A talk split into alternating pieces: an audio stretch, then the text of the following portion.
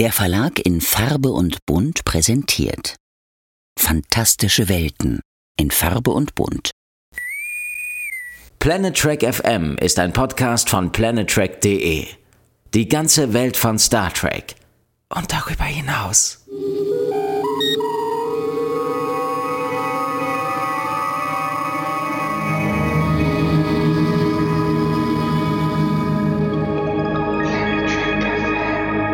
Moin Moin und herzlich willkommen zu einer neuen Ausgabe von Planet Trek FM, die ganze Welt von Star Trek mit mir, eurem Björn Sölter. Heute geht's weiter mit Ausgabe 140 und der Besprechung der zweiten Staffel von Star Trek Picard. Am Start haben wir die fünfte Episode mit dem Titel Fly Me to the Moon. In beiden Sprachen übrigens identisch. Dazu begrüße ich wie immer die Autorin und Kolumnistin Claudia Kern. Hallo Claudia. Hi Björn. Fly Me to the Moon. Wir denken natürlich sofort an Frank Sinatra. Selbstverständlich. Einer seiner größten Hits. Richtig, den ich auch nach dem Ansehen der Folge doch den ganzen Abend im Kopf hatte. Aber wir denken natürlich auch an Vic Fontaine, denn der hat diesen Song gesungen in der Deep Space Nine Folge His Way. Ähm, DS9-Referenzen gehen immer, oder? Ja, absolut. Also, und das äh, sage ich nicht nur, weil wir gerade eh im Thema drin sind mit Deep Space Nine, Nee. sondern weil das auch einfach, ähm, es bietet sich immer wieder an, weil die so viele ikonische Momente hatten, an die man sich dann auch sofort erinnert, wenn man die Referenz hört. Schön. Ansonsten kann man sagen, nach dieser Folge ist Bergfest, was die Staffel angeht. Auch mal was. Schön. Nach dem starken Dreierpack zum Beginn äh, waren wir letztes Mal zum ersten Mal in dieser Staffel ein bisschen frustriert. Kann ich das so sagen? Ich denke, das ist ähm, sehr schön und, soll man sagen, auch äh, freundlich formuliert. Es tat sich der Boden auf und wir fielen in ein Loch. so könnte man es aussagen. Das wäre, das wär, glaube ich, also die, ähm, nach den ersten drei Folgen, wo ich also echt ähm, unheimlich enthusiastisch war und gedacht habe, so, ey, die erste Staffel hm, hatte so ihre Probleme, aber jetzt sind sie, weißt du, so wie der Zug, der wieder ins Gleis gesprungen ist, auf die Schiene gesprungen ist. Jetzt geht's richtig mit Volldampf los. Und dann ist er mit Volldampf gegen die Wand. Ja, oder ähm, äh, es war einfach die Weiche falsch gestellt an dieser Stelle. Jetzt ist die Frage, kommen Sie wieder zurück aufs richtige Gleis oder bleiben Sie auf dem falschen? Das werden wir gleich sehen. Ich werde mal, genau, ich werde mal die Fakten und Infos loslassen, dann haben wir das hinter uns. Idee und Drehbuch stammen von Cindy Apple. Es ist ihr erster von insgesamt drei Credits in dieser Staffel. Regie führte kein geringerer als, und da muss man nichts anderes zu sagen als den Namen, Jonathan Frakes. Der hat ja eigentlich immer ziemlich gute Episoden am Start. Überall. Richtig. Zum Inhalt noch kurz. Die Wächterin Talon enthüllt Picard, dass sie beauftragt wurde, seine Vorfahrin René Picard zu beschützen, also dieselbe Frau, die Q ins Visier genommen hat. Dieser Q wendet sich derweil an einen gewissen Dr. Adam Sung, der nach einem Heilmittel für die tödliche genetische Krankheit seiner Tochter Kore sucht. Und Ruffy und Seven, ja, die wollen immer noch Rios aus der Haft retten. Wollen wir in den Teaser starten? Machen wir das. Nur vorab gesagt, äh, nebenbei, Folge ist wieder nur 39 Minuten kurz, wenn man alles drumherum abzieht. Äh, sie verlieren keine Zeit und gleich zu Beginn erleben wir mehr von der Person, die vermeintlich für die Änderung in der Zeitlinie verantwortlich ist, nämlich René Picard. Ich dachte, oh super, und dann 30 Sekunden später, oh, schon wieder vorbei. Ähm, es geht dann immer weiter, so in kleinen Ausschnitten, Notfall an Bord und dann zeigt sich, es ist nur der Simulator, den sie da geschrottet hat. Wie waren deine Gedanken zu diesen ersten René Picard-Szenen? Ähm, mein erster Gedanke war, dass das Kobayashi Maru offensichtlich echt Tradition hat. Das, ich hätte es auch schön gefunden, wenn klar geworden wäre, ähm, also mir hat da Kontext gefehlt. Ja. Ich hätte gerne gewusst, ich meine, die, die, die, diese körperlose Stimme, die die ganze Zeit mit ihr redet, sagt, hey, wir haben doch drei Tage bis zum Launch, bis zum Start. Und dann machen sie solche Übungen? Ja, hab ich mich auch gefragt. Ist schon ein bisschen seltsam, oder? Also, wenn ich nach Io fliegen sollte, würde ich hoffen, dass ich länger als drei Tage vor Start der Mission so weit wäre, dass ich ein gutes Gefühl dabei hätte. Richtig, und dass ich auch drei Tage vor Start nicht bei den äh, Übungsflügen, ja, Flügen, äh, bei den simulierten Übungsflügen anscheinend jedes Mal das Schiff crashe. Richtig. Und das bringt mich zur zweiten Frage. Fliegt sie diese Mission eigentlich komplett alleine? Ja, das habe ich mich nämlich auch gefragt. Du siehst nur sie. Und ähm, ja, wir haben überhaupt keinen Tontes. Und du kannst mir vielleicht auch das größte Fragezeichen der Folge, ich wollte es eigentlich aufsparen, Oh. aber da du jetzt schon zweimal von Io gesprochen hast, kannst du mir erklären, warum die Mission nach Io Europa-Mission heißt? Äh, ja. Das ist, das ist eine gute Frage. Ähm, hast du eigentlich recht? Ähm, ist, es, ist es ursprünglich so gewesen, dass sie, weiß nicht, ob das sein kann, sollte die Mission eigentlich nach Europa gehen, also zum Mond Europa? Ähm, ja, also ich habe mir überlegt, dass das eigentlich ist es die einzige Erklärung. Also dass sie vielleicht hatten sie äh, gegen, vielleicht ist das ja auch nicht die erste. So, ich sag mal, die die die Apollo-Missionen hießen ja auch nicht Mondmission, sondern Apollo. Aber es ist schon irgendwie total seltsam, dass eine Mission, die Europa heißt, zum Mond Io geht. Ich, ich weiß ehrlich gesagt gerade nicht, ähm, ob das schon erklärt wurde oder später noch erklärt wird, ob sie dann einfach auf dieser Mission zum Mond Europa aufgrund von irgendwelchen Scans entschieden hat, nach Io zu fliegen. Äh, Ich Ja. weiß auch gar nicht, ob das technisch überhaupt Nein, machbar ist. weiß ich, also ich würde es bezweifeln. Also wenn man bedenkt, was die NASA ähm, für äh, enorm komplizierte Berechnungen anstellen muss, um den Mars zu treffen. Und der ist ja schon groß. Aber ähm, ich weiß es ehrlich gesagt nicht. Aber die einzige Erklärung ist, dass entweder es gab vielleicht schon einige Missionen, die nach Europa geführt haben, was ja auch ein logischerer Ort ist, weil es da Wasser gibt. Ähm, aber auf der anderen Seite 2010 hat uns gelehrt, dass man überall hinfliegen darf, aber nicht nach Europa. Vielleicht haben wir hier einen sehr subtilen Hinweis auf ähm, 2010.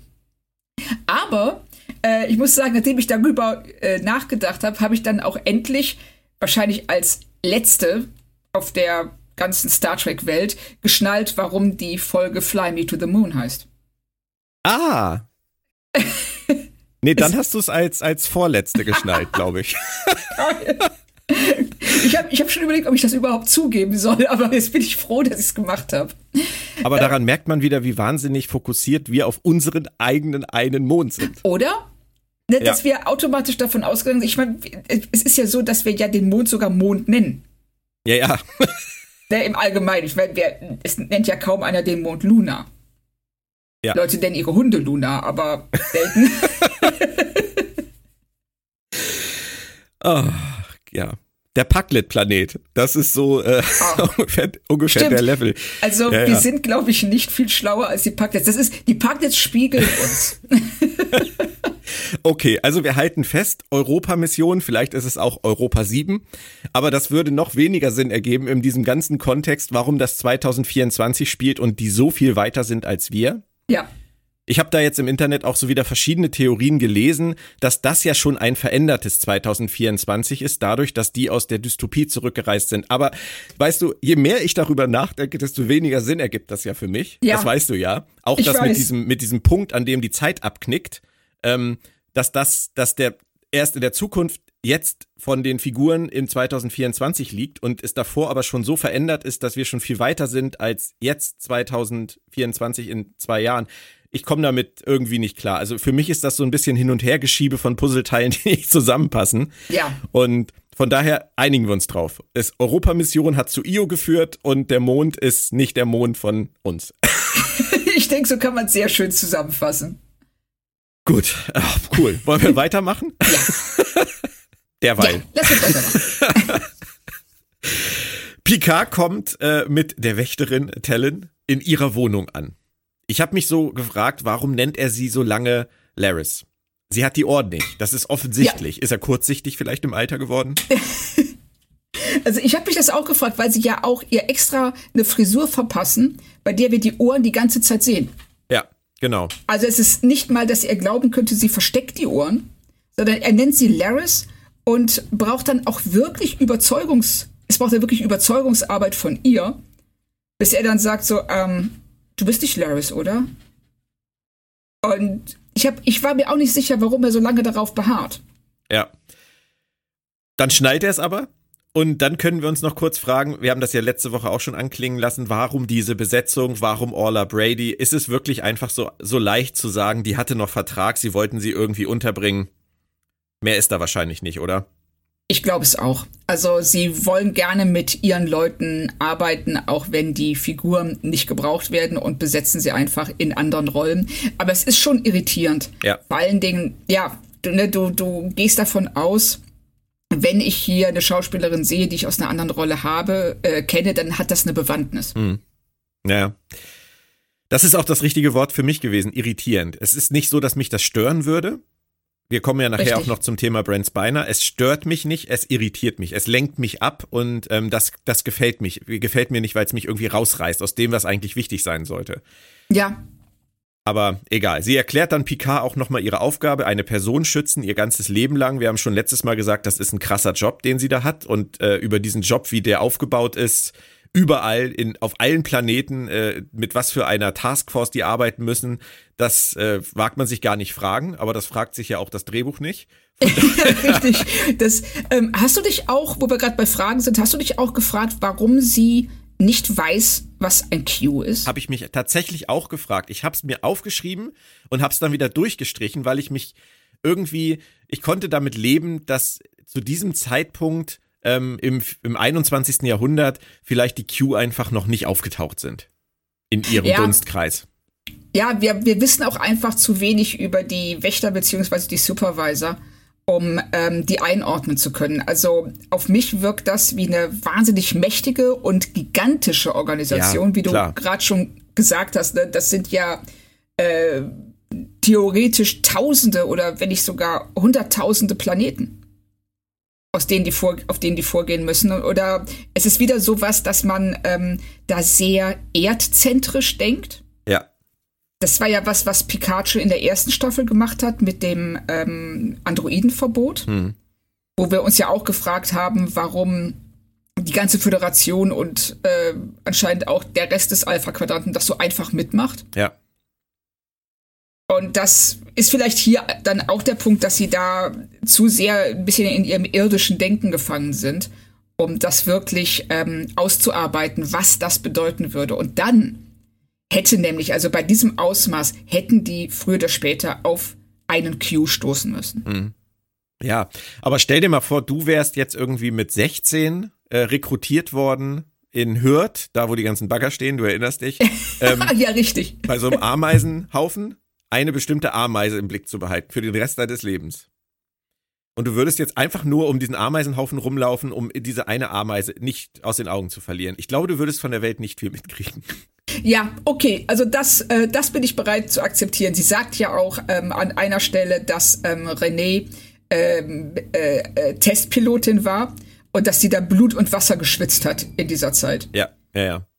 Und das, und das passt. Also das, da bin ich bereit mitzugehen. Picard erinnert sich und uns dann auch direkt an Gary Seven. Er hat nur nicht den Episodentitel genannt, ansonsten hätte er den Memory Alpha Gedächtnispreis bekommen. Magst du es, wenn sie uns Gags auf diese Art erklären? Ähm, es kommt immer drauf an, finde ich. Also ähm, ich finde es wichtig, ähm, Dinge zu erklären, die Neuzuschauer nicht wissen können. Ja. wenn sie relevant sind für die Handlung. Wenn es nur Gags sind, die keine Handlungsrelevanz haben, die einfach nur schön sind, finde ich es immer besser, die, die stehen zu lassen und gar nicht zu kommentieren. In diesem Fall würde ich sagen, Handlungsrelevanz ist nicht gegeben. Nein, sie hätten es nicht machen müssen. Nee. Picard erfährt jetzt aber auch, dass es eine Vorfahrin ist, um die es geht, und diese Vorfahrin sitzt in einer Therapiesitzung. Und zwar, wie wir schon wissen, mit Q bei Q ähm, und lässt sich sozusagen von Q counseln. Wir Ja. erinnern uns, er kann nicht schnipsen. Er hat also irgendwie Probleme mit seinen Kräften und hatten schon gesagt, das ist wahrscheinlich sein Plan B. Und ähm, Tellin erklärt uns jetzt, was wir letzte Woche nicht geschnallt haben. Das finde ich total geil. Nämlich die Parallele ist doch deutlicher, als wir uns äh, dran erinnert haben. René hat mit Melancholie zu kämpfen, mit Depressionen. Und ich glaube, das ist für die Autoren die Parallele zu Picards Mutter, die sie brauchten. Ja, richtig. Also das war nämlich der, ähm, also da sagt Talon was, was für uns als Zuschauer, finde ich, enorm wichtig ist, ähm, für die Frage, wie geht das alles zusammen? Ja, Also Teddy spricht ja auch die ganze Zeit von diesem Teppich, der Raum und Zeit darstellt. Und wir haben hier einen Faden, das ist René. Und wir haben aber auch, ähm, was sie nicht weiß, was wir aber wissen, diesen zweiten Faden und das ist Picards Erinnerung an seine Mutter. Ja. Und die sind Teil des gleichen Teppichs. Ja. So, ohne die Metapher jetzt echt noch zu Tode zu reiten. Ja, ja. Der, auf dem Teppich reiten, am besten noch, der fliegende Teppich. Aber egal. Ähm, nein, das ist schon richtig. Ich, hab, ich bin nicht ganz sicher, ob ich damit so konform gehe, dass sie hier Melancholie, Depression mit äh, bipolarer Störung irgendwie in einen Topf werfen. Nur weil es ja. alles irgendwie, weißt du, das ist dieses, ich sag jetzt mal ganz böse, das ist dieses typische, unreflektierte Denken von außen, das sind alles irgendwie psychische Erkrankungen. So, ja. die sind alle irgendwie anders. Aber das ist ja Quatsch. Du kannst Richtig. das nicht in einen Topf werfen. Und deswegen, auch wenn ich glaube, dass das deren Ansatzpunkt ist zu sagen, die Geschichten haben etwas miteinander zu tun, weil René Picard und Picards Mutter ähnliche, in Anführungsstrichen, nach deren Sichtweise Probleme hatten, ähm, kann ich es doch rein jetzt vom, vom, sag ich mal, rein medizinischen Aspekt kann ich es nicht teilen. Nein, richtig. Und ähm, ich finde auch, ähm, dass wir hier sehen, dass anscheinend in unserer Zeit man mit psychischen Erkrankungen deutlich besser umgeht als im 24. Jahrhundert, wo Leute einfach eingesperrt werden. Und ich komme da echt nicht drüber weg. Das, das, nee, nee, nee. Das ist so. Das gehört zu den das, Dingen, die wir ewig noch zitieren ja, werden. Ja, das, weil, ich, weil ich da keinerlei Sinn erkennen kann.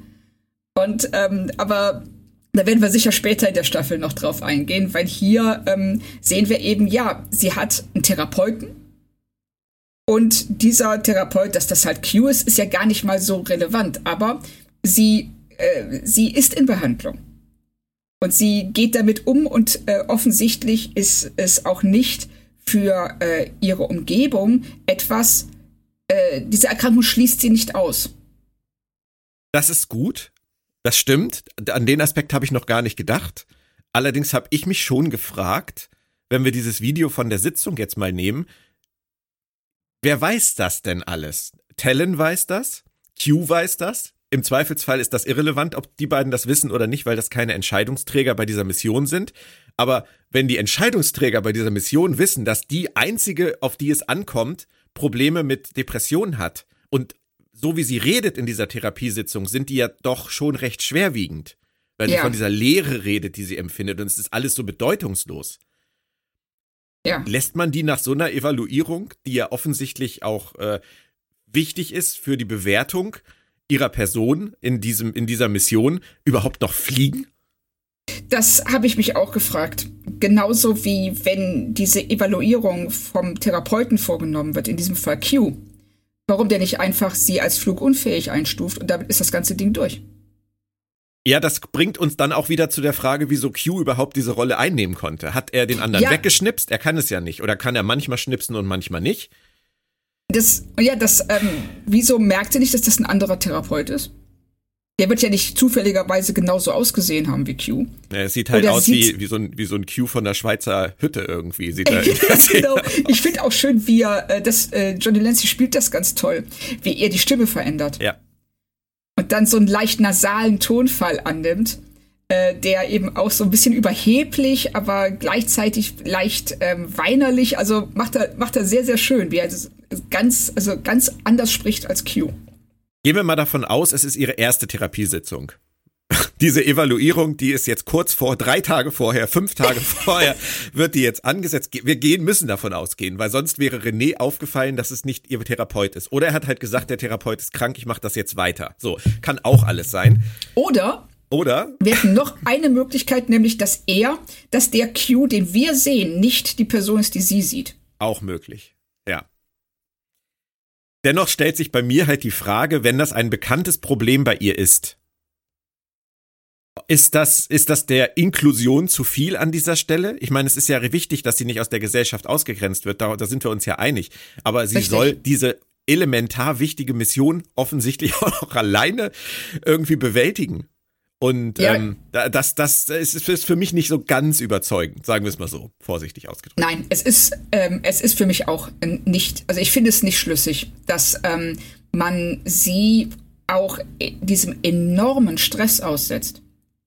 Ähm, also jetzt gar nicht mal die Frage, ist sie mit ihrer Erkrankung in der Lage, das zu machen, sondern eben auch, ähm, ist es fair, Ja. sie in diese Situation zu bringen. Und äh, ich weiß nicht, das kann ich wirklich nicht beantworten, weil die Folge uns viel zu wenig in die Hand gibt hier an dieser Stelle. Ja, das ist ein Thema. einfach ne, das ist ja was, worauf wir auch immer wieder zurückkommen, ähm, dass uns Momente präsentiert werden, die aber überhaupt nicht unterfüttert werden. Mhm. Und du nicht weißt, also wie du schon sagst, wir wissen nicht, wieso geht die Europamission nach Io? Wieso ist sie allein? Ist das, ähm, es wird gesagt, die Astronauten Ja. ähm, müssen in Quarantäne, aber wir sehen, ich glaube, später sehen wir ja auch die anderen Astronauten Ja, ja. Ja, ja. Ne, in der nächsten Folge. Aber ähm, zu diesem Zeitpunkt auch so mit, gerade mit dem Simulator, man weiß es halt nicht. Es hängt offensichtlich alles an ihr, aber es ist nicht so schlüssig erklärt, warum das so ist, wer da noch ist, ob es eine zweite Besetzung gibt, eine, eine Ersatzcrew muss es ja irgendwie geben. Warum Ja, könnte die das nicht? Und ja, gibt's immer. Aber das ist alles nicht, alles nicht Thema hier und deswegen müssen wir uns auch nicht die Köpfe drüber heiß reden. Was ich noch ganz lustig fand, war, dass äh, Picard sich das so interessiert anguckt, beziehungsweise anhört, diese Therapiesitzung. Und dann passieren zwei Dinge. Nämlich Picard erkennt, dass der Therapeut es ihr ausreden will Ja, und erkennt aber nicht Q. Und bei mir war es witzigerweise genau umgekehrt. Ich habe sofort Q erkannt von an der Ja, ich Stimme. Ich habe aber überhaupt nicht rausgehört, dass er es ihr ausreden will an dem einen Satz. ja, stimmt. Also das, ähm, das ging mir auch so, weil, weil er sagt ja einfach nur, hör mal, sei doch mal ein bisschen nett zu dir. Und da sagt Picard schon, hoho, Obacht. Ja, da, das fand, das ausreden. genau, das fand ich sehr, sehr, sehr, ein sehr schneller Schluss von ihm. Also, Ja, also das kommt tatsächlich für mich auch zwei Sätze zu früh. Ja. Aber auch das müssen wir stehen lassen. Es passiert einfach. Und zu der Frage, wie ist er zum Therapeuten geworden, äh, können wir auch nicht viel sagen. Warum setzt er sie nicht einfach ab von der Mission? Du hast es gesagt. Ähm, er kann ja offensichtlich noch Dinge tun. Er kann sich selber verändern. Er sieht ja, er sieht anders aus. Er kann Richtig. sich selber anders schnipsen. Er kann sich in, diese, in diesen Job schnipsen oder irgendwas tun auf die Schnelle, um da zu sitzen, um die Möglichkeit überhaupt haben, da so zu intervenieren, aber er kann offensichtlich nichts anderes tun, als sie rausquatschen aus der Nummer. Ich finde das, ich finde das überkompliziert, aber ähm, die, die Folge gibt uns nichts an die Hand, um da jetzt letztendlich weiter drüber zu reden, denke ich. Genau. Also das, ähm, wir haben hier einfach keine Erklärung.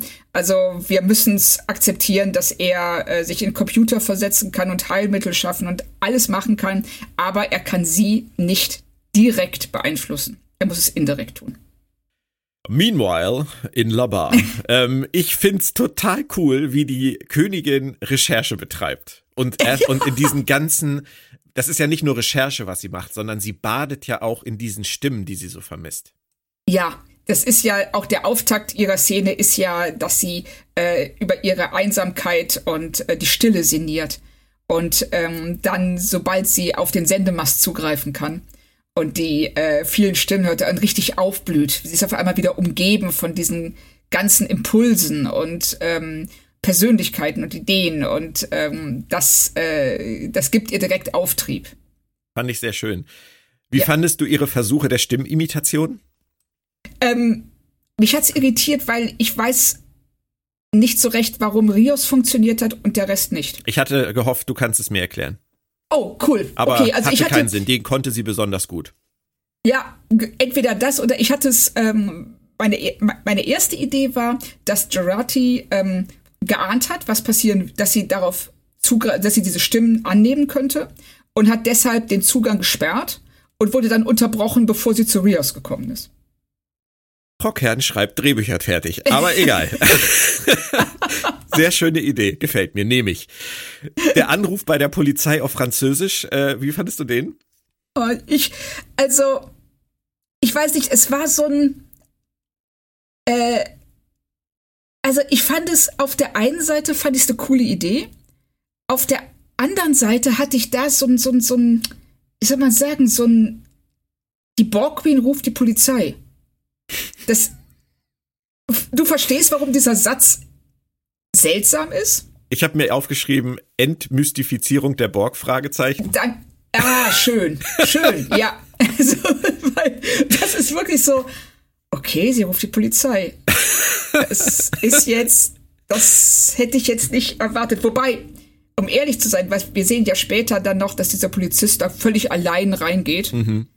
Und ähm, womit ich ein viel größeres Problem habe, als tatsächlich das, den, den, die Polizei zu rufen. Aber ich hätte es viel cooler gefunden, wenn sie den Pizzadienst angerufen hätte.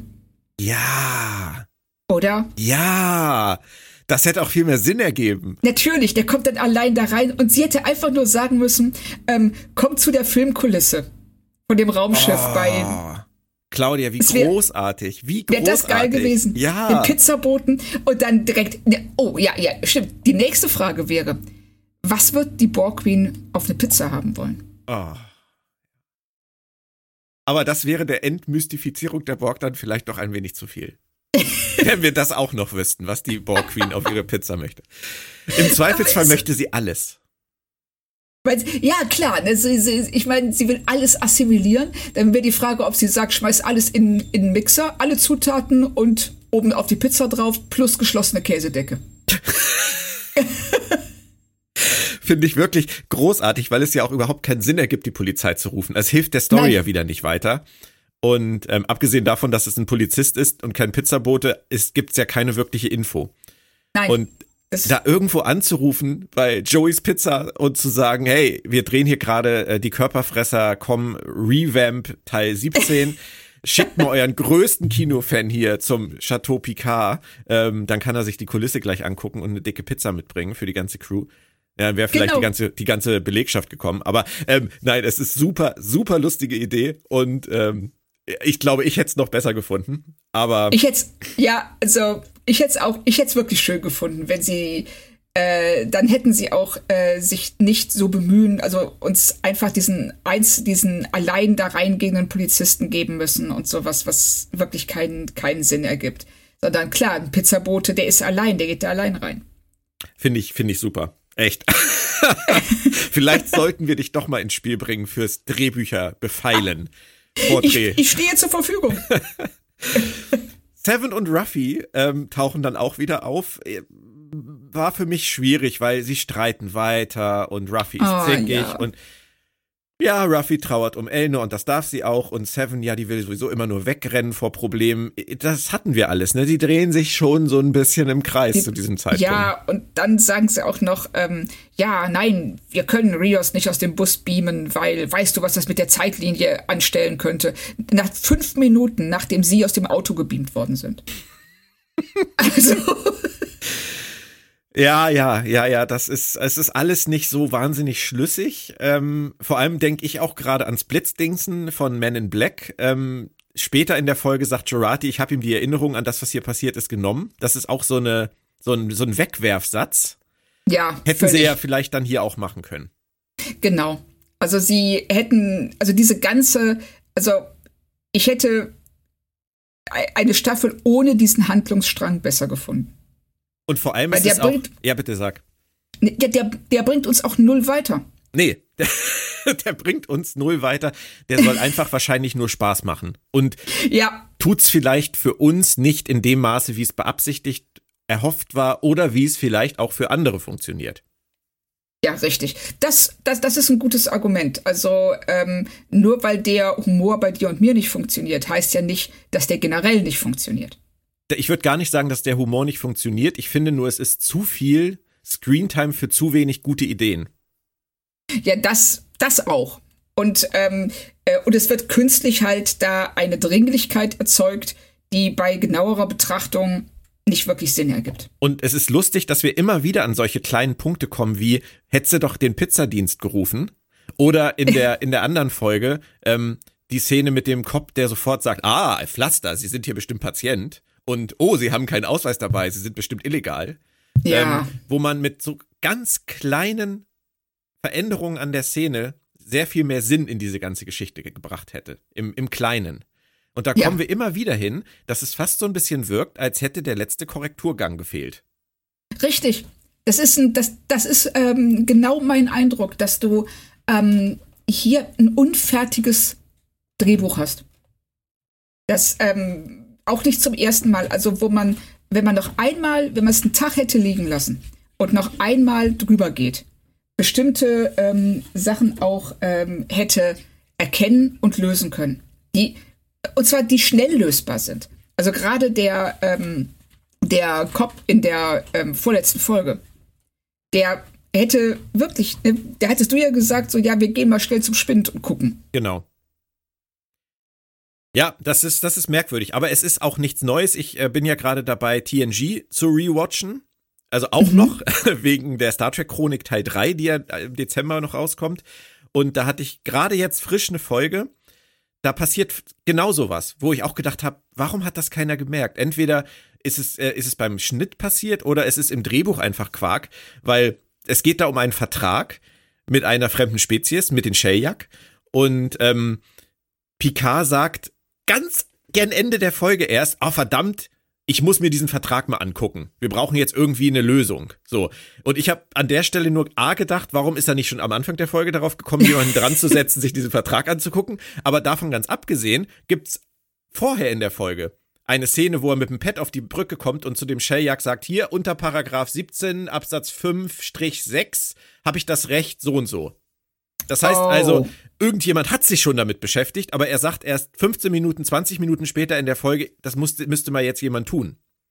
Oh, Und das okay. ist auch genau so ein, so ein total bekloppter Drehbuchfehler, den man eigentlich in der letzten Runde bemerken müsste.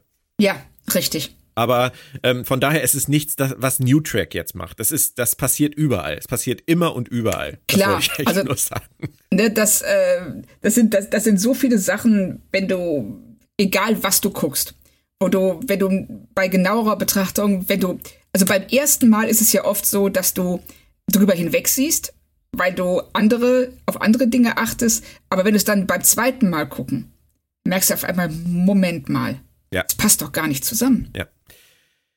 Und wir haben jetzt halt wieder so eine Geschichte. Du hast gesagt, warum beamen sie äh, ihn nicht einfach raus? Ähm, die Szene, die sie dann draus machen, nämlich die, der Überfall auf diesen Bus, der ist jetzt ja auch nicht so wahnsinnig lang, kreativ und bombastisch, dass man sagen müsste, dafür hätte sich's gelohnt. Ich meine, es gibt ein bisschen Schlägerei, es gibt ein bisschen Bum-Bum und, ja. und dann ist es ja auch durch. Das geht ja super Richtig. schnell. Genau, also das, ähm, das, das ist ja jetzt, wie du schon sagst, das war mehr wie ein Moment aus dem A-Team. Ja als alles andere. Und ähm, das war nicht, ja, das, da fehlte mir auch ein bisschen Kreativität und Witz. Mhm. Dann würde ich sagen, diesen Handlungsstrang samt Krankenhausaufenthalt und äh, Seven und Ruffy und äh, das Polaroid und äh, die Verfolgungsjagd ohne Verfolger, du wirst dich daran erinnern, schmerzlich. Wir haken es mal ab unter Wassertreterei bis Mitte der Staffel. Ja, würde ich auch sagen. Also ich glaube tatsächlich, ich habe da gestern Abend auch noch mal drüber nachgedacht, dass sie ähm, nicht wussten, was sie mit Rios machen sollen.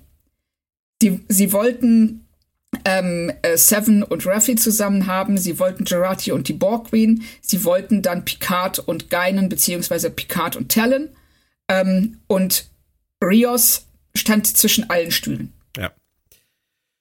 Was machst du für dich aus dem kurzen Auftauchen von Elnor am Bus? Ähm, nichts, ehrlich gesagt. Du? Ja, verstärkt halt Ruffys Schmerz. Ja, dort macht deutlich, wie sehr sie trauert und dass sie ihn überall sieht. Und Even, Eve Gora hatte Vertrag. So sind wir dann wieder. ja, ich meine, das ist ja auch legitim. Sie haben ihn meiner Richtig. Meinung nach und deiner Meinung nach ja auch völlig sinnloserweise aus dieser Staffel rausgeschrieben. Ja, das, das, äh, das verstehe ich wirklich nicht. Und dann lassen sie ihn halt so nochmal auftauchen, wenigstens. Ja, also das ist, ähm, glaube ich, wieder das Problem, das wir schon ähm, öfter bemerkt haben, dass sie ähm, äh, Dinge, also Figuren so hinbiegen oder so platzieren, wie sie es für die Handlung brauchen, was aber nicht unbedingt das Beste für die Figuren ist. Ja. Und dann geht's in diesem Themenkreis auch noch weiter. Wir lernen dann nämlich Dr. Adam Sung kennen, der eine erfolglose Sitzung, Besprechung mit potenziellen Geldgebern für irgendwas führt wenn du es für dich entscheiden müsstest, magst du es einfach vom Herzen her, dass es immer wieder Brent Spiner ist? Oder sagst du, irgendwann ist auch mal gut? Ähm, also mittlerweile hat es ja schon Tradition. Ja. Also wir sind jetzt an einem Punkt, wo wir keinen Sung mehr auftauchen lassen könnten, der nicht von Brent Spiner gespielt wird. Das ist wahr. Aber so. muss es immer wieder Sung sein? Ja, das ist die nächste Frage. Gibt es, also, das ist so ähnlich, ähm, als ja, wenn sie Vulkanier auftreten lassen, die alle miteinander verwandt sind. Ja. ja den, wo du den Eindruck bekommst, dass der Planet nur aus acht Leuten besteht. Und ähm, hier ist es auch so, äh, muss es Sung sein? Nein, natürlich nicht. Es kann jeder andere sein. Aber es soll Spiner sein. Es soll Spiner sein. Und dafür, was ich auch total respektiere, ich finde es toll, dass ähm, er, er ist ein super Schauspieler. Und äh, ich finde es schön, dass wir ihn immer wieder ähm, in Star Trek und auch in unterschiedlichen Rollen sehen können. Ist das jetzt nötig, storymäßig? Nee. Und dann, und dann auch noch äh, Isa Briones als neue ja. Figur, als Chore. Ähm, ja, es ist für mich immer wieder das Gleiche, ne? Äh, sie, sie haben sie sinnloserweise nach der ersten Folge rausgeschrieben in ihrer eigentlichen Rolle. Sochi. Und ja. ähm, sie hatte aber wahrscheinlich Vertrag für die Staffel. Und deswegen kommt sie halt auf diese Art und Weise rein. Ich, ich weiß nicht, ob, ob das mein Ding ist, wirklich. Ich habe mit Chore tatsächlich auch später, möchte ich das gerne noch ansprechen, noch ein echt großes Problem. Ich weiß nicht, wie es dir geht, ob du da ein Problem mit hast. Ja, bin ich gespannt. Ja, ähm, aber es ist an dieser Stelle, weiß nicht, ob du es verstehst, aber an dieser Sto Stelle dieser Staffel war es mir das berühmte Story fast zu viel. Als ich ja. Zung gesehen habe und diese diese Leute, die da ihm zuhören und dann kommt er nach Hause und dann kommt Chore und mit ihrem genetischen Defekt und er arbeitet dafür, sie zu heilen, habe ich gedacht, jetzt zerfasert's wieder. Richtig. Das habe ich mir tatsächlich auch original mit dem Wort aufgeschrieben. Okay dass es hier zerfasert, weil es ist nicht nötig und es nimmt den Fokus von der eigentlichen Geschichte weg. Mhm. Und klar, ne, man kann argumentieren, dass Sung ja nötig ist, um ähm, später die, die, diese, in diese xenophobe äh, Gesellschaft, die, dieses, ähm, diese Diktatur, ähm, dass er maßgeblich auch ja mitverantwortlich ist in irgendeiner Weise dafür, obwohl ich auch nicht so wirklich verstehe, warum. Mhm. Hm. Weil was er ja wohl tut, ist, wir sehen ja später, wenn er mit Cory draußen ist, dass er diese, ähm, diese Schutz, diesen Schutzschild. Ja, mit den Drohnen, genau. Mhm. Genau, über ihr hat und der ja dann später wohl auf dem ganzen Planeten ausgeweitet wird. Also er schützt den Planeten praktisch vor dem Kollaps. Und warum er deshalb maßgeblich für die Diktatur verantwortlich sein soll, erschließt sich mir jetzt nicht so ganz, aber vielleicht kommt da auch noch was, was ich einfach in, äh, mittlerweile vergessen habe. An diesem Punkt können wir, glaube ich, sagen, ähm, ist es uns nicht klar. Richtig. Also ich fand, schön fand ich allerdings, ähm, wie seine, ähm, äh, ich sag mal, duale Persönlichkeit rausgearbeitet wird. Dass du auf der einen Seite, du siehst ihm an, wie sehr er seine Tochter liebt und ne, dass er alles tun würde, um sie zu retten. Und auf der anderen Seite ist er eben wirklich ein skrupelloser, irrer Wissenschaftler, der Experimente an Menschen durchführt. Ja. Ja, also Spiner, da lasse ich nichts drauf kommen äh, auf ihn. Er spielt das wirklich toll. Ja, auf jeden Fall. Es ist halt alles sehr verkürzt. Und auch dieser Konflikt und diese, diese duale Persönlichkeit, die du erkennst, die ist so dezent nur ins Spiel gebracht, dass es gar nicht wichtig genug ist, den Autoren offensichtlich auch gar nicht wichtig genug. Sie lassen ihn das so mitspielen, sage ich jetzt mal, aber es ist nicht handlungsrelevant. Nein, ist, ist, es, ist es nicht. Übrigens, seine Zuhörer, ähm, da sitzt äh, Leah Thompson aus Zurück in die Zukunft. Habe ich dir ja letztes Mal erzählt, ja, dass sie als genau. Regisseurin schon dabei war zweimal und hier hat sie dann jetzt ihren Auftritt. Und neben ihr sitzt jemand, der heißt Vasily Roschenko. Und äh, das war sicherlich ein Lower Decks-artiger Witz, weil das ist der Nachname von Worfs Adoptiveltern. Ja, genau. Richtig, sehr schön. Das mag ich dann lieber, dass da dieses Schild steht, wo, da, wo dieser Name draufsteht und man sagen kann, ach, gucke mal. ja, genau. Als dass dann auch noch irgendjemand sagt, sagen Sie, haben Sie irgendwas mit den Roschenkos zu tun, die, ach nee, das kann er ja gar nicht sagen. Nee. Stimmt. Ah. Timey-wimey Kram. Er könnte sagen, das habe ich in einer anderen Zeitlinie gesehen. Ähm, ja, genau, oh, sorry. Was genau. das Dilemma von, von Sung angeht, war es für mich halt auch, wenn es natürlich etwas ist, wo man, wo man investieren kann, wenn man sagen kann, man versteht ihn als Vater oder Schöpfer. Ähm, es ist so ein bisschen äh, been there, done that, finde ich, Feeling, was da aufkommt. Es ist nicht wirklich so, ja. dass es uns emotional so richtig mitnimmt. Nein, also das, äh, wenn ich da vergleiche, ähm, wie, wie sehr emotional ich involviert war, als Data Lull erschaffen ja. hat. Ja. Eine Figur, die wir deutlich weniger sehen als Corey hier in dieser Staffel, aber die, also wo ich sehr viel mehr Empathie hatte. Ich liebe die Folge. Ja, die Folge ist großartig. Aber das ist, das ist tatsächlich auch gleich mein Thema, was ich gerade schon angeteasert habe. Da kommen oh, wir gleich zu. Ich bin, ich bin gespannt. Aber erstmal kommt die Zungenverquickung zum Rest, die muss natürlich sein. Q meldet sich. Und zwar, indem er ihm auf seinem 3D-Drucker eine Q-Visitenkarte mit Telefonnummer ausdruckt. Also, das ist so ein bisschen so, Q, er kann irgendwie nur noch Taschenspielertricks, hat man das Gefühl. Ja, das, also, das, das dachte ich auch. Also, er macht nur so ein, ich sag mal, so ein Scheiß. Also, so. Er ist mehr, also er ist, sonst ist er ja wirklich so eine, ähm, ja, so eine, so eine Trickster-Figur, so ein Gott.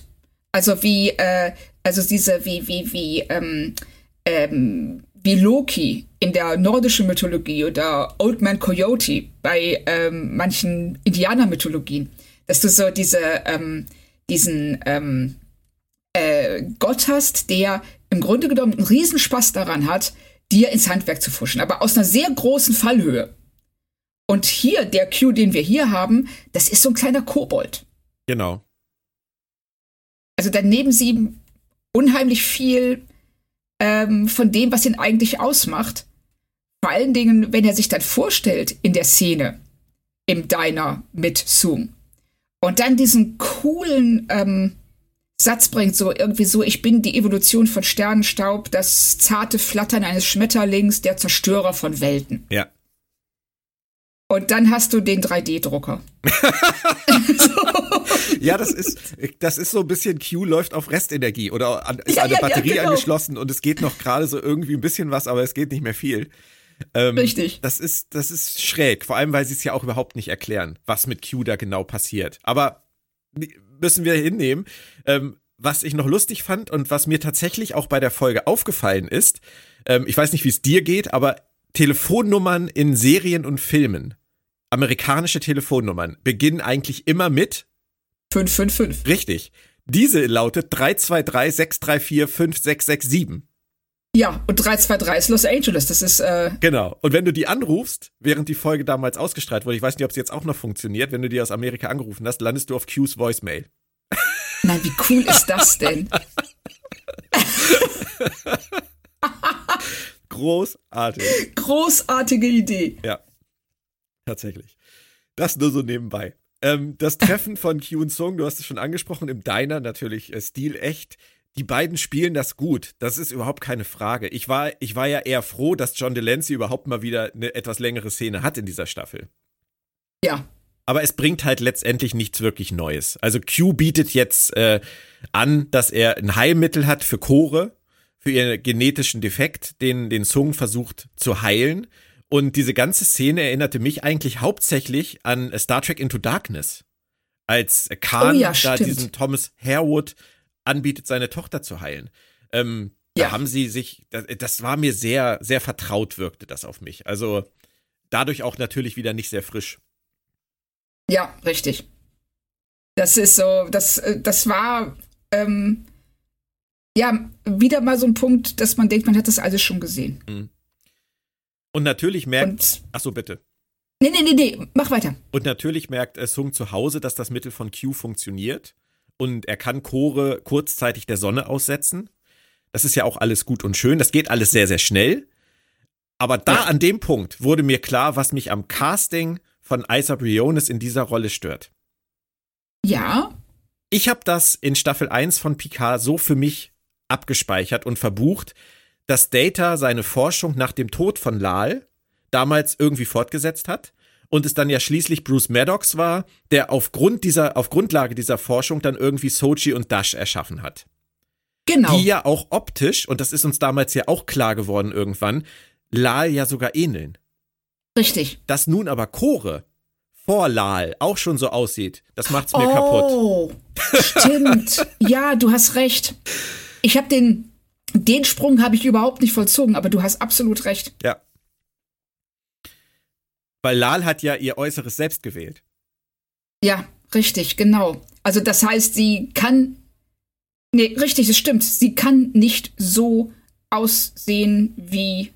Cory kann nicht so aussehen wie Lal, weil es Lal ja da noch gar nicht gegeben und auch nicht geben würde Richtig? in dieser Zeitlinie. Und ähm, sie hat da nicht drüber nachgedacht, aber du hast, du hast völlig recht. Genau, sie, die, die haben da nicht drüber nachgedacht. Das ist, Ja. ähm, das ist ja auch vielleicht wirklich jetzt ganz kleinkariert von mir. Aber für mich war das immer schön zu wissen, dass Data das fortgesetzt hat und dass Bruce Maddox das auch in diesem Stil weitergeführt hat und dass damit Lal, die ja auch vorkommt sogar in der ersten Picard-Staffel, also die ja auch erwähnt wird, dass Richtig. die da sozusagen auch ähm, ja, der wird ja, das ist ja so ein Vermächtnis auch. Und äh, sie Genau, lebt er weiter. Genau, er setzt ihr damit ein Denkmal und Nee, es das ist war's, auch genau, ähm, ja. ne, so so das ist so ein ähm, er verneigt sich vor dem, was Data geleistet hat und auch vor dem Verlust, den er erlitten hat Hm. und ähm, indem er eben die ähm, äh, Soji und die andere, deren Namen ich jetzt gerade vergessen habe, Dash. Dash, genau, ähm, äh, ihr nachempfindet. Ja. Und das finde ich als Anspielung und auch als Fortführung äh, wirklich schön. Ja. Und das und du hast recht, genau. mit, Cor mit Cory funktioniert das nicht mehr. Nee. Finde ich einfach schade. Also Ja, hat, hat, mich ein, hat mich ein bisschen traurig gemacht, aber gut. Es, es, ja, ich werde damit leben müssen. Ähm, es Ich wird auf jeden auch. Fall auch klar, dass, dass Core hier nicht weiß, dass sie eine Androidin ist und am Ende gibt's dann auch wieder Drama und äh, er muss schnell sein Schutzschild wieder aufbauen und ist genötigt, Q natürlich dann jetzt wieder zu kontaktieren, um mehr zu bekommen von diesem Heilmittel. Das ist ja letztendlich auch nur das, was es letztendlich einbringen sollte. Richtig. Wir verlassen diesen Ort für einen Moment und kommen jetzt zu deinem Pizzafahrer, Schrägstrich Polizisten, der eine, der alleine zum Picard Weingut geschickt wird. Mag sein, dass das in Frankreich so üblich ist, aber es klingt nicht so, als würde es gut gehen. Nein, also das ist auch was, er kommt in dieses, ähm, dieses verlassene Anwesen und kommuniziert ja dann auch mit, äh, mit seiner Wache und sagt dann so, ja, ne, ich sehe hier gar nichts, hier ist, hier ist keiner, ist alles verlassen. Gerati, die ein Zimmer daneben auf dem Sofa liegt, bemerkt er natürlich nicht. Ja. Also er ist jetzt nicht der aufmerksamste Polizist, aber stattdessen geht er erstmal eine rauchen. also das Ja, und ich hätte ja spätestens äh, wirklich, nachdem er dieses äh, futuristische Ding da im Wald findet, hätte ich mal Verstärkung geruft. Gerufen. Ja, richtig. Geruft ist auch schön. Ja, gerufen, ja, sehr gut. Also es ergibt alles keinen Sinn. Er scheint Nein. kein besonders gut ausgebildeter Kopf zu sein. Nee, das ist so das klassische Horrorfilmverhalten. Bei, äh, bei dem du auch ähm, beim Zusehen eben denkst, so, ja, ja klar läufst du auf den Speicher, logisch. Ist halt doch das zur Haustür Körperfresser äh, Teil 17. Ja. ja. ja. Richtig. Aber der Auftritt der Queen ist geil. Ja, immer. Also, sie sagt so, oh, eine Nikotinabhängigkeit, lass mich dir helfen. Ja. ja, ja. Ähm, Talon stellt sich übrigens derweil die gute Frage, warum Q nicht einfach das Shuttle der Europamission verschwinden lässt. Das ist ja auch das, was uns beschäftigt. Und Ja. Picard sagt zweimal, ich weiß es nicht. Richtig. Das, ich musste so lachen, weil Talent stellt all die Fragen, die wir uns stellen. Ja. Und Picard, äh, der könnte, ähm, der wird so ein Schild haben, Drehbuchautor. der sagt, ja, weiß ich nicht. Nö, weiß ich auch nicht. Finde ich aber übrigens von ihm fast ein bisschen, ähm, mh, sagen wir mal, ein, äh, er investiert ein wenig zu wenig Denkleistung in diese Antworten, weil er weiß ja eigentlich, dass mit Q irgendwas nicht stimmt. Richtig. Er hätte ja sagen hat er können, ja war ein bisschen komisch, vielleicht ist was mit dem. Genau. Also er könnte ja zumindest sagen, so, hey, also konkret weiß ich es nicht, aber irgendwas stimmt mit Q nicht. Und das, Mhm. Das hat wäre- vielleicht was damit zu tun. Das wäre auch eine Möglichkeit gewesen, sage ich jetzt mal, uns Stoffeln die Story zu erklären. Dass Ja. er vielleicht wirklich sagt, ich habe das Gefühl, mit dem stimmt was nicht. Der benimmt sich komisch, vielleicht stimmt was mit seinen Kräften nicht. Das würde alles, alle Szenen bisher in dieser Staffel erklären. Und vielleicht Ja. kann er einige Dinge tun und versucht irgendwie einzugreifen und äh, kann es aber nicht anders machen. Und schon hätten wir mehrere Stunden nicht diskutieren müssen. Weltweit. Genau. Und dann erfahren wir, dass sich René Picard, und jetzt kommt die tickende Uhr dazu, in 15 Stunden in Quarantäne begibt. Ähm, dass es aber davor am Abend noch eine große Gala mit ihr geben wird. Deswegen kann man sie nicht gleich irgendwie außer Gefecht setzen. Was ich auch total lustig fände, drei Tage vor so einer wichtigen Mission sie einfach wie Picard vorschlägt, äh, oder nee, wie, wie äh, Talon vorschlägt, einfach ähm, zu betäuben. Also sie verschwindet einfach mal. Das interessiert die NASA bestimmt überhaupt nicht. Das merkt keiner. Nee, aber es geht halt nicht, weil diese Gala noch stattfindet. Und äh, meine Frage an dich dazu, mal ehrlich, also zweieinhalb Jahre Corona und die haben über Quarantäne nichts gelernt, oder? ja, also das ergibt so keinen Sinn. Also, ja, wir so 15 Stunden bevor die in Quarantäne gehen, machen wir doch mal einen richtig schönen Superspreader-Event.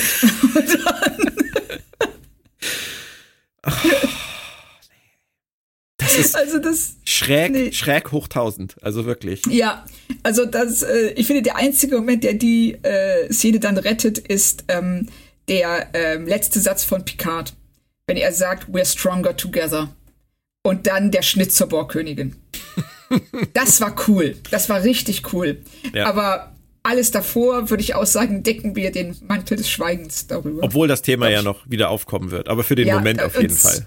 Ja. Ja, und ähm, das würde ich auch gerne verdrängen. Ja. Die Königin ruft Agnes, die im Anwesen schlummert und nichts mitgekriegt hat, äh, und erpresst sie mit dem Kopf.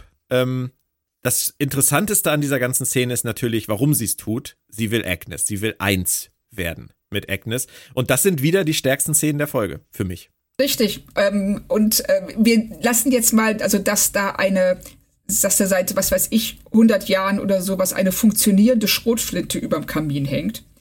Das lassen wir jetzt auch mal so ein bisschen unter den Tisch fallen. Ja. Ne? Aber das so.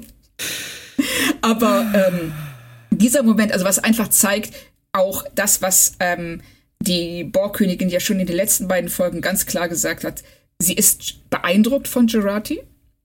Sie weiß genau, auf welche Knöpfe sie bei ihr drücken muss. Ähm, so ganz äh, überzeugt hat mich ihre, also mich, mich, mich hat ihre Aussage überzeugt, du bist in allen Zeitlinien allein, aber dann sagt sie, du bist in allen Zeitlinien unsichtbar. Und das, finde ich, passt nicht zu dem, was wir von Gerati sehen. Nein, das stimmt. Die erste Aussage wäre ausreichend gewesen. Ja, das wäre völlig, es hätte völlig gereicht, weil, nee, sie ist nicht unsichtbar. Sie ist ähm, äh, sehr stark an allem beteiligt. Sie wird wahrgenommen von ihrer Umgebung, von den anderen und sie setzt sich ein und ähm, sie ist nicht das, ja, das graue Mäuschen in der Ecke. Aber weißt du, was ich glaube, warum sie das reingeschrieben haben? Das ist mir nämlich jetzt beim, beim zweiten Mal gucken aufgefallen. Ähm, ich glaube, sie wollten so ein bisschen so eine äh, Discovery-artige ähm, Szene haben, ums gesehen werden. Das ist ja das große Thema bei Discovery in jeder Ja. Hinsicht. Und die Queen sagt ja hier, niemand hat Agnes je gesehen außer ihr. Und ich Ja. glaube, um das reinzukriegen, war es nötig zu sagen, dass sie unsichtbar war.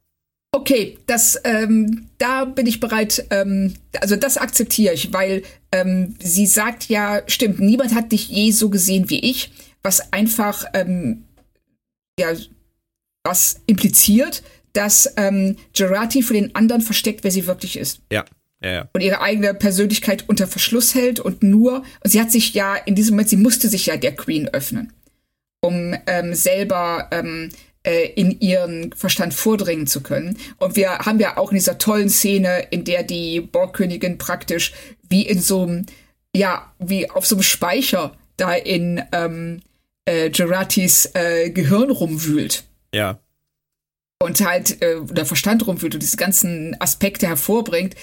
Stimmt, da ist eine Intimität und eine Vertrautheit, die Gerati wahrscheinlich sonst noch mit niemandem hatte.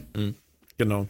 Mochte ich eigentlich echt gerne. Also auch eine Ja. insgesamt eine tolle Szene, natürlich auch echt finster, wenn es ausgerechnet die Borgkönigin ist, die vor dir so aufge, aufgehängt äh, sich befindet und sagt, es hat dich nie jemand gesehen außer mir. Genau. Agnes schießt dann und wir erfahren nicht direkt auf wen. Was war dein Tipp an der Stelle beim ersten Mal gucken? Ähm, ich dachte tatsächlich, äh, äh, dass sie, dass sie äh, die Borgkönigin erschießt. Ja, habe ich auch gedacht. Und als Ruffy, Seven und Rios dann endlich wiederkommen von ihrer kleinen Wassertret-Detour, ähm, sehen wir, sie hat auch die Queen erschossen und Ja. praktischerweise den Kopf geblitzdings. Das hatte ich schon gesagt, der soll jetzt zurück. Das war letztendlich halt wirklich auch null ergiebig, das Ganze. Völlig, also das, ähm, sie hätten sich das eigentlich auch mehr oder weniger schenken können. Und vor allen Dingen, sie sagt dann noch so, ja, ne, der hat das ja alles gut gepackt, die Milz liegt in, liegt in der kleinen Schachtel da hinten. Und da habe ich nur so gedacht, okay, die Blitzdingsen den, der wacht im Auto auf, minus seiner Milz. Genau. Das merkt keiner. Das merkt, das merkt keiner. Der muss auch keinen Bericht irgendwie abgeben oder er hat irgendwas eingepflanzt gekriegt, wie bei Men in Black, irgendeine Cover-Story. Das wäre auch ganz lustig gewesen. Genau. Aber Egal. ich hätte es auch schön, schön Ja. gefunden, wenn sie dann die Milz neben ihm ins Auto gestellt haben mit so einem Zettel, sorry. so. Oh mein Gott. Ähm, es gibt dann eine Szene, Claudia, bei der, und das muss ich leider in aller Deutlichkeit so sagen, bei der ich echt kotzen musste. Ich ahne, worauf du hinaus willst. Picard und Tellen kommen an. Und Ja. dann sagt Picard wirklich ernsthaft, wir sind zusammen durch dick und dünn gegangen. Sie finden keine bessere Crew in der ganzen, was auch immer er sagt, Galaxie wahrscheinlich. Äh, man Ja. hört es nicht mehr so ganz. Ähm, hat der Mann eigentlich den Arsch offen, sowas zu sagen? Vor allen Dingen, sie sagen, er sagt das nur, weil sie den Gag haben wollen, wie die dann den Polizisten da unten herziehen. ja. Das ist, das ist das, was ich eben meinte. Sie ähm, biegen das Verhalten ihrer Figuren hin, was die sagen, was die tun, nur um bestimmte Momente zu erzielen. Und das ist nicht gut für die Figuren. Also, dass Picard das hier sagt über ähm, Rios und Gerati und Seven und Ruffy, ist nicht nachvollziehbar. Nein, sorry, Claudia, das ist nicht, nicht nachvollziehbar. Das ist Bullshit. der Mann hat so viele Jahre mit seiner Crew auf der Enterprise gedient. Es, Genau. ist, es ist wahrscheinlicher, dass er die Stargazer-Crew loben würde. Von davor Ja. noch. Aber doch bitte nicht nach einer Staffel und einem Abenteuer, wo sie durch dick und dünn zusammengegangen sind, zu sagen, sie finden keine bessere Crew. Und das auch noch in der Staffel vor der Staffel mit der großen TNG-Reunion Stimmt. die sie da vielleicht ja doch gar nicht geplant hatten. Oder es war ihnen einfach egal und sie wollten, wie du sagst, einfach nur den Witz. Mich regt das auf, weil Picard sollte sowas nicht von sich geben. Nein, Wirklich nicht. Er sollte sowas. Und, und warum? Warum sagt er es? Wenn wir jetzt mal den, äh, die Produktionsbedingungen, also dass sie einfach den Witz haben wollten, wenn wir das mal ausklammern. Welchen Grund sollte er haben, das in diesem Moment zu Talent zu sagen? Sie fragt ihn, sag mal, können wir denen trauen? Es hätte völlig gereicht, wenn er gesagt hätte, ja, ich vertraue diesen Leuten hundertprozentig. der Gag hätte zum Beispiel auch super funktioniert, wenn er gesagt hätte, ja, ähm, wir haben jetzt eine Sache, wir haben jetzt zusammen gearbeitet schon und die sind super professionell. So, und dann kommt, Ja. der, der, kommt der Schnitt nach unten, wie sie den Polizisten ziehen. Dann sagt sie, äh, sind das die, die den Polizisten da gerade rausziehen? Und er dann, er dann sagt, das hat bestimmt irgendeinen professionellen Grund. Weißt du, das, Ja. das hätte gereicht, aber er kann, er, er, er ist wirklich nicht derjenige, der irgendwas über solche Leute sagen kann nach, nach der Geschichte mit TNG. Das macht, das, das kränkt mein TNG-Fanherz. Wirklich. Ich merke das. Du bist richtig empört. Ich bin richtig empört. Das ist wie mit O'Brien, der zu jedem Captain, den er mal hatte, sagt, sie sind der Beste, den ich je hatte. ja, der kleine Schleimer, oder? Ja, der kleine Schlamm. Und vielleicht will Picard ja auch nur nett sein. Aber diese, diese Szene haben sie alleine nur von der Art und Weise, was er sagt, so verbockt, dass das. Ja. Meine Güte. So, ich versuche mich jetzt runterzufahren. das ist großartig. Das Lustige ist, ich kann mich nicht runterfahren, weil es geht jetzt weiter. Es geht nämlich weiter mit Sung. Q will als Gegenleistung für das Oh Gott, Heilmittel, ja. dass Ja. Sung Picard aus dem Weg schafft. So verstehe ich ihn. Ja, er sagt es ganz klar. Ja. Weil ihm Grenzen auferlegt sind. Weil er nicht mehr so kann, wie er will. Das sagt er ja sogar. Das erklärt er uns jetzt an dieser Stelle ja auch. Ja. Aber wenn es denn dann so ist, muss ich dir ganz ehrlich sagen, dann finde ich Q wirklich überhaupt nicht kreativ. Ist das so, dass man verlernt, kreativ zu sein, wenn man zu lange allmächtig ist? Ich habe keine Ahnung. Also, das, ähm, äh, was er da, also, dass er zu Sung sagt, du musst Picard aus dem Weg räumen. Ähm, das ist so ein, so ein Mafia-Ding. Ja. Also, es passt auch überhaupt nicht zu ihm. Nein, und vor allem das, was er zu ihm, so wie du das gerade betont hast, hätte er auch sagen können, musst Picard töten. Ja. Das hätte Richtig, Sung weil- auch einfach so verstehen können. Ja, hat er ja auch. Ja, er theoretisch versucht hat er was das er auch. in der nächsten Folge sehen wir das ja, dass er das genauso versteht. Und wir haben dann auch keine Szene, äh, die das relativiert. Also, dass dann Q sagt, sag mal, bist du noch ganz dicht, du sollst ihn doch nicht überfahren. Ja, aber deswegen finde ich das von Q so schwach, dass Ja, er ihm, es- dass er ihm sowas auch. sagt. Du musst für mich jemanden aus dem Weg räumen, sagt dir der Name Picard was. Da würde ich wirklich als verzweifelter Vater, der irgendwie jetzt auch noch ein bisschen durchgeknallt ist, wie du ihn ja schon skizziert hast, würde ich verstehen, muss Picard töten. Ja, richtig. So, und das kann doch Q nicht wollen. Vor allem, Nein, er, er kann weder Picard verletzen wollen noch töten wollen. Er will ihm vor allem auch eigentlich helfen. Ja, und das, ich habe das null, wirklich null verstanden. Und äh, dabei ist die Szene, äh, die Szene fängt echt vielversprechend an, wenn Sung ähm, auf das Versprechen, ich mach, ich habe dieses Heilmittel für dich, dann zu ihm sagt, ich bin dein Sklave. Wenn das stimmt, dann bin ich dein Sklave. Das, also du kannst frei über mich verfügen. Also das, da sieht man, wie viel ähm, Cory ihm bedeutet, dass er wirklich bereit ist, alles für sie zu tun.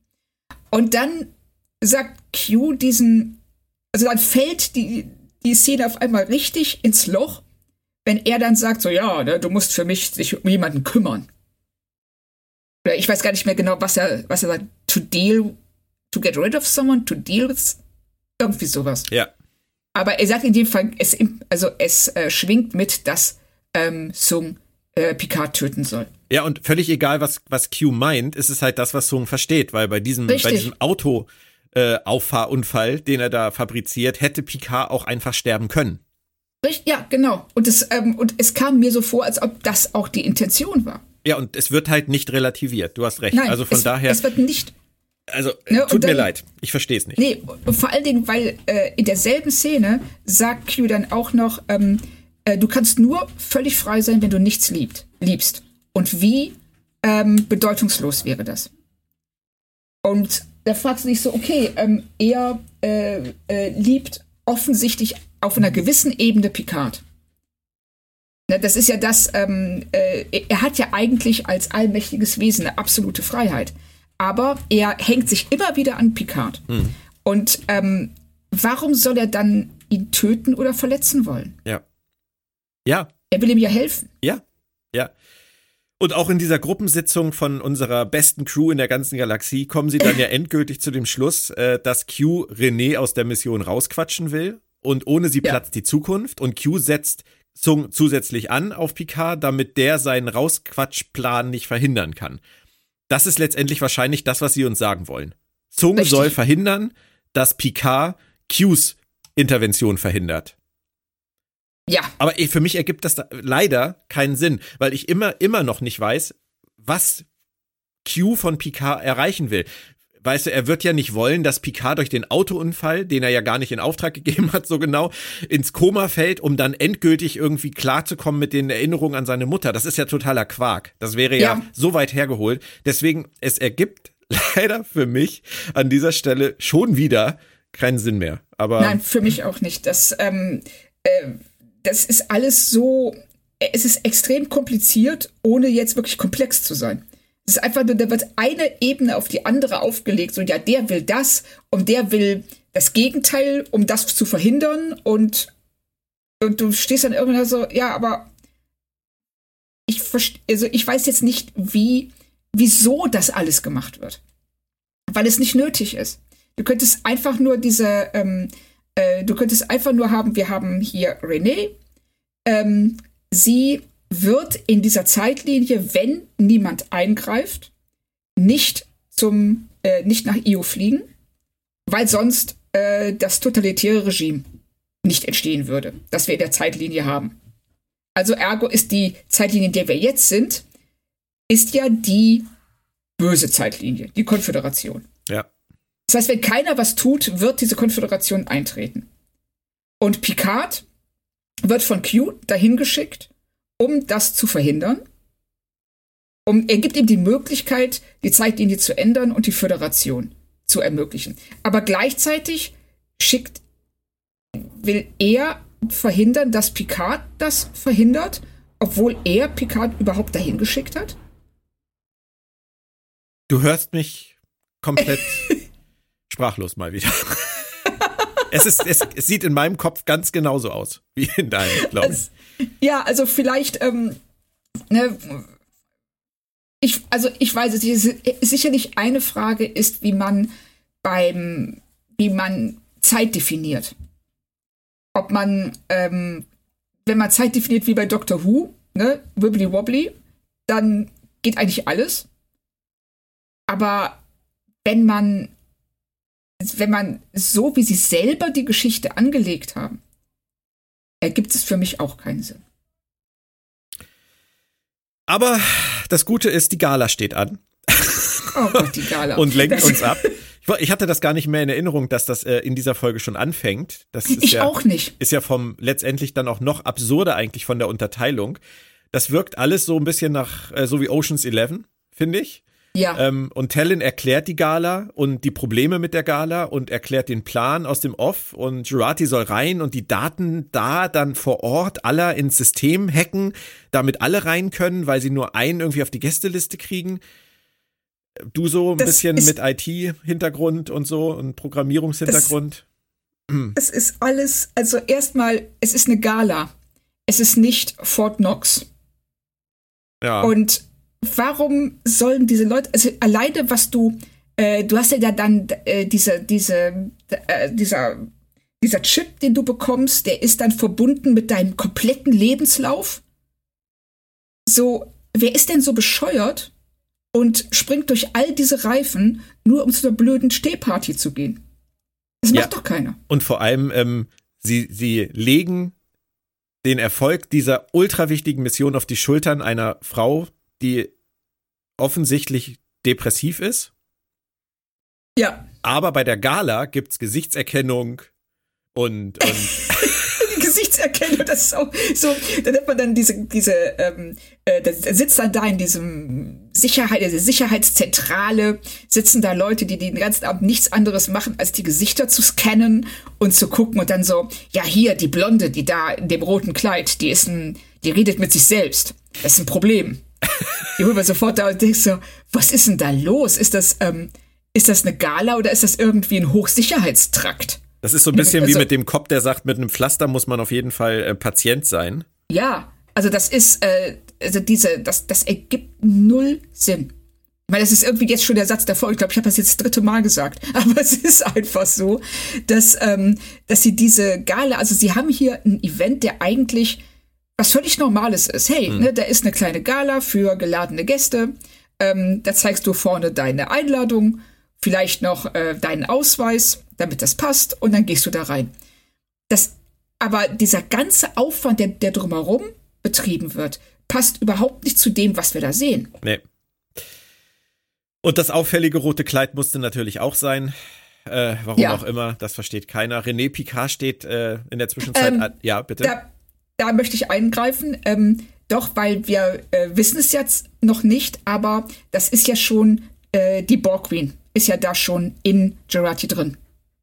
Und ähm, sie hatte ja speziell gesagt, du bist noch nie gesehen worden. Und mit diesem roten Kleid, diesem Ah. super auffälligen Kleid, wird sie gesehen. Das stimmt. Es ist vielleicht für das, was die da vorhaben auf dieser Gala, diese Infiltration dieser Gala, ist das nicht ganz zielführend, aber das ist im Zweifelsfall vielleicht der Borg Queen egal. Ja, ich glaube auch die Borg Queen, die ähm, hat einfach so ein Vertrauen in Geratis Fähigkeit und sie soll ja auch auffliegen. Es ist ja die Absicht, dass sie in dieses Sicherheits, in diese Sicherheitszentrale kommt und dann da ähm, ihr Ding machen kann. René Picard steht in der Zwischenzeit an der Bar und hat wieder ihre Gruselvision vom Scheitern und äh, säuft nochmal ein über den Durst. Ich hätte gerne mehr über René Picard erfahren. Ja, Ist ein das bisschen geht dünn. mir auch so. ja, wir haben auch, wir haben gar keine Interaktion zwischen ihr und anderen Menschen. Wir haben nur die mit Q und ähm, ansonsten ist da nichts. Wir, ähm, wir, die, wir haben diese körperlose Stimme bei der Übung, bei der Gescheiterten. Ähm, aber ich hätte sie hier unheimlich gerne mit ihrem Team gesehen, wie die sich unterhalten, wie sie ähm, auch sich freuen auf die Mission und dann hätten sie immer, dann hätte man auch ihre Zweifel bringen können. Dann wäre die nächste Folge vielleicht auch länger als 30 Minuten gewesen. Ja. Und ähm, dass man da einfach äh, sieht, wie sie mit anderen ist. Und dann, dass andere vielleicht auch wissen, dass sie Probleme hat. Dann sagen so, hey, wir stützen dich, wir tragen dich mit. Das, du, das liegt nicht, das Gut nicht nur auf deinen Schultern. Du bist nicht allein. Fehlt komplett Und- die Ebene. Ja, das, da machen sie gar nichts draus. Also, dass sie wirkt völlig isoliert. Das ist das richtige Wort, ja. Isoliert. Wieder mal. Was, Wieder Ja, mal eine Picard, die isoliert ist. ja, richtig, stimmt. Mhm. Aber das ist so schön, wie du das vorhin gesagt hast. Es ist kompliziert, aber nicht komplex. Das ist immer wieder der Punkt, an dem ich scheiter. Es wirkt kompliziert und wenn man dann drüber nachdenkt, weiß man doch nicht, was es einem sagen soll. Ja. Genau, also das ist was, du darfst, ähm, du musst wirklich einfach ganz schnell darüber hinweggehen und ähm, zum nächsten Handlungspunkt übergehen. Sobald du anfängst nachzudenken, welch, wie das alles zusammenhängt, wie das funktionieren soll, funktioniert es halt nicht mehr. Und du hast schon gesagt, Jurati landet dann wie gewünscht in Handschellen im Kontrollraum. Ähm, also ich hätte jetzt bei einer Gala mit diesen Sicherheitsvorkehrungen erwartet, dass potenzielle Gefahren nicht im Kontrollraum, im Zentrum der Kontrolle ja.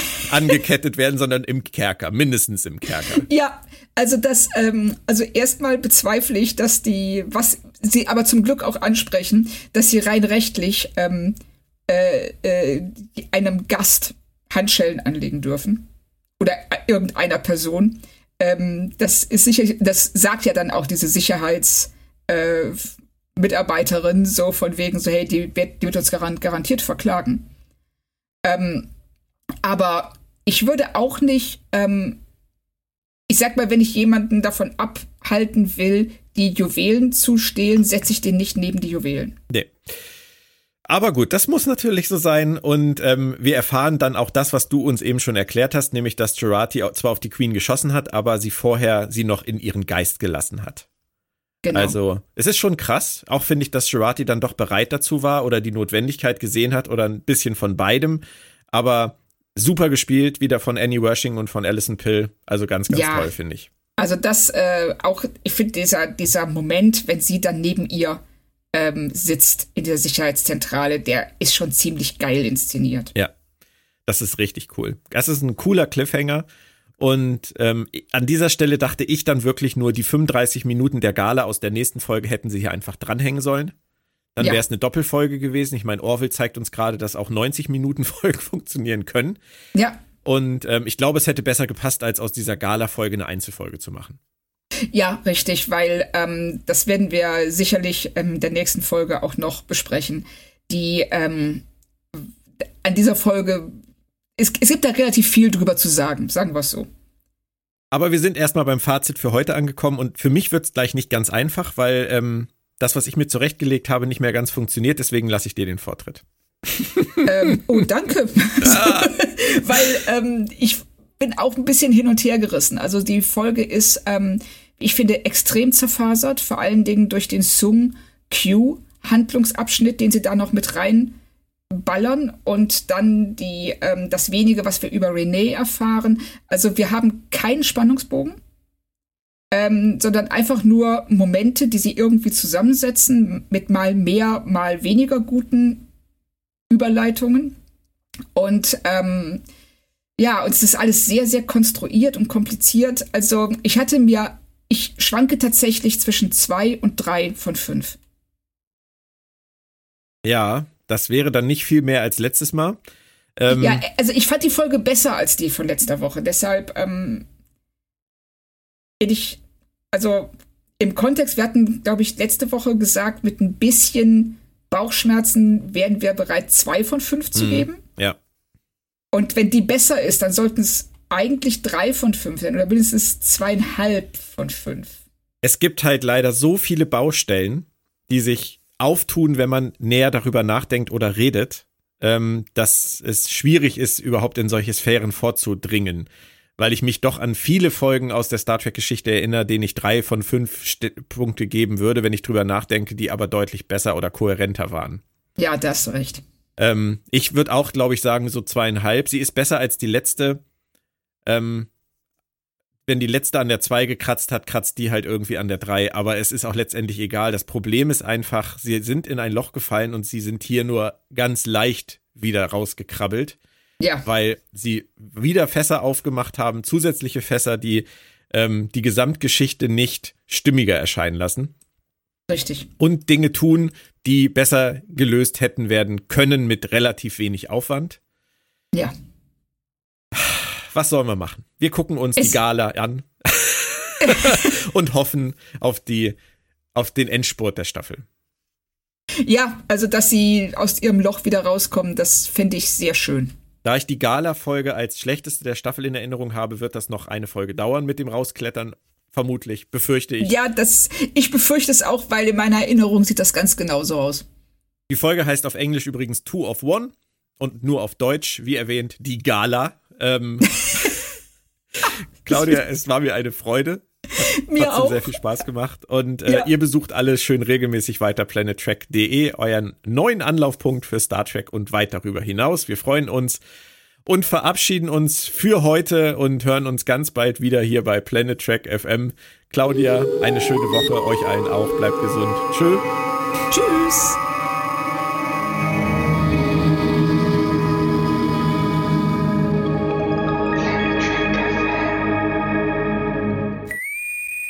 Planet Trek FM ist ein Podcast von planettrek.de. Die ganze Welt von Star Trek und darüber hinaus.